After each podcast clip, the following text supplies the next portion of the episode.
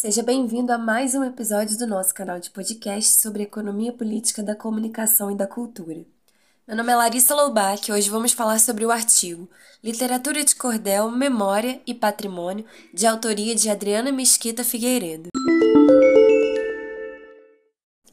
Adriana Mesquita Figueiredo possui graduação em Comunicação Social, Jornalismo pela Universidade Estácio de Sá e graduação em Letras, também pela Universidade Estácio de Sá, e atualmente é professora na Secretaria de Educação do Estado do Rio de Janeiro. O, o artigo faz parte do e-book Marcos do Bicentenário da Independência do Brasil, Cultura, Informação e Comunicação, que é o volume 4, publicado pela Meus Ritmos Editora no ano de 2022 e organizado pela doutora Eula Cabral. Adriana Figueiredo relata que, no Brasil, a literatura de cordel passou a ser conhecida no século XVIII e consagrou-se principalmente no Nordeste, e era uma forma de contar histórias ligadas ao folclore regional. Os repentistas e violeiros ajudaram a popularizar os versos contados, já que a história era contada de uma forma musicada. E se o cordel brasileiro era comparado ao cordel lusitano, Adriana diz que há uma série de peculiaridades que distinguem o cordel brasileiro.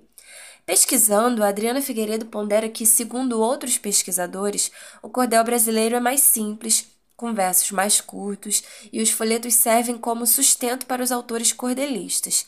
As produções são voltadas para um público mais simples da sociedade, e há uma, uma forte tradição oral que narra o cotidiano nordestino. Observando os pontos de vista expostos, é possível dizer que há um cordel genuinamente brasileiro. Para Adriana, abre aspas, podemos por assim dizer que a literatura de cordel esteve quase sempre atrelada à cultura popular nordestina, rica em tradição, com um repertório próprio de temas, valores, regras, estruturas de composição, entre outras características que, unidas, revelam e contribuem na formação da identidade sertaneja. Ao capturar primeiro oralmente as 75 histórias, as lendas, as poesias, as músicas e passá-las de geração para geração, essa literatura foi ajudando a cunhar a imagem do sertanejo e assim propagá-la.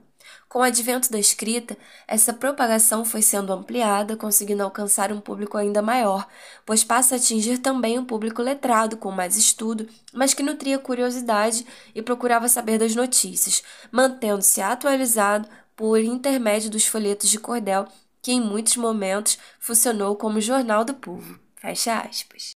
Mas, apesar de toda sua origem e diálogo com o popular, o cordel também dialoga com a cultura erudita. Devido aos temas diversos que são versados, é possível despertar o interesse do público em geral. E para Adriana Mesquita, as décadas de 60 e 70 marcaram um período turbulento, vez que a eclosão pelos veículos de massa como rádio e TV houve uma mudança no leitor que apreciava a leitura de cordel. Abre aspas. Com a finalidade de reverter esse quadro, artistas, intelectuais, universidades e entidades ligadas à literatura de cordel não mediram esforços para então promover simpósios, congressos, estudos, na tentativa de fomentar a literatura de cordel e fazer com que ela não deixasse de ocupar o seu papel no cenário da literatura brasileira e como elemento importante na formação da identidade cultural não só no Nordeste, mas também a nível nacional. Fecha aspas. Todas essas ações, como seminários e simpósios, tinham como objetivo, portanto, preservar a cultura da literatura de cordel. A literatura de cordel ocupa, assim, um lugar importante na cultura brasileira e devido a isso, em 2018 foi consagrado Patrimônio Imaterial Brasileiro. Adriana menciona uma nota do IFAM sobre o pedido dessa consagração e vale dizer, como uma nota do IFAM, abre aspas, esse bem cultural e material tem origem no norte e no nordeste do país, mas hoje circula em diferentes unidades da federação, especialmente na Paraíba, Pernambuco, Ceará, Maranhão, Pará, Rio Grande do Norte, Alagoas, Sergipe, Bahia, Minas Gerais, Distrito Federal, Rio de Janeiro e São Paulo, e sua difusão por todo o território nacional é somente um dos fatores que demonstram a sua relevância cultural para a sociedade brasileira. Fecha aspas. Assim, Adriano considera que um dos agentes principais na empreitada pela conquista do título de patrimônio imaterial cultural brasileiro e pelo reconhecimento da literatura de cordel como elemento formador da identidade cultural nacional foi a Academia Brasileira de Literatura de Cordel, criada em 1988.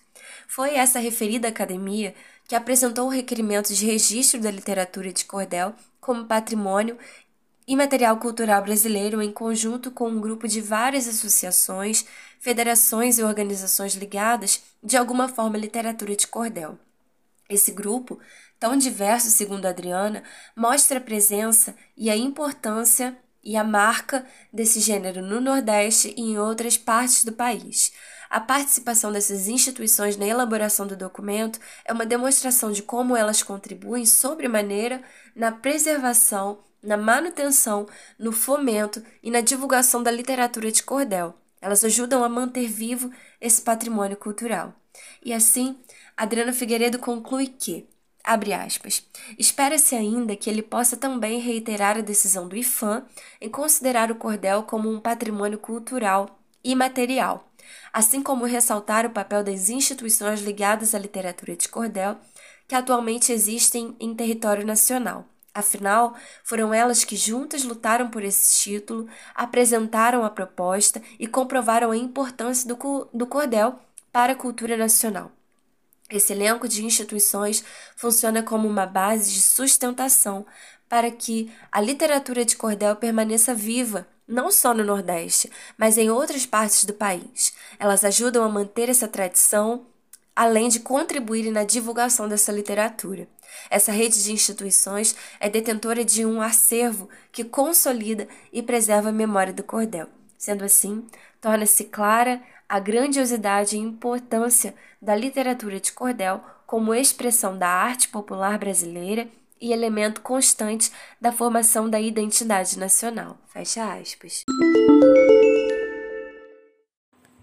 E este foi mais um episódio do nosso canal de podcast sobre economia política da comunicação e da cultura. Se você quiser saber mais sobre o assunto, visite o nosso site APCC. Disponibilizamos artigos e obras científicas, legislação, notícias e eventos sobre o direito à comunicação, à informação e à cultura. Curta nossa página no Facebook, APCC Economia Política da Comunicação e da Cultura, e no Instagram é pcc.brasil. E veja nossos eventos científicos no nosso canal do YouTube, EPCC Brasil. Confira também nossos podcasts no Spotify e também no Anchor.fm. Obrigada pela sua audiência e até a próxima!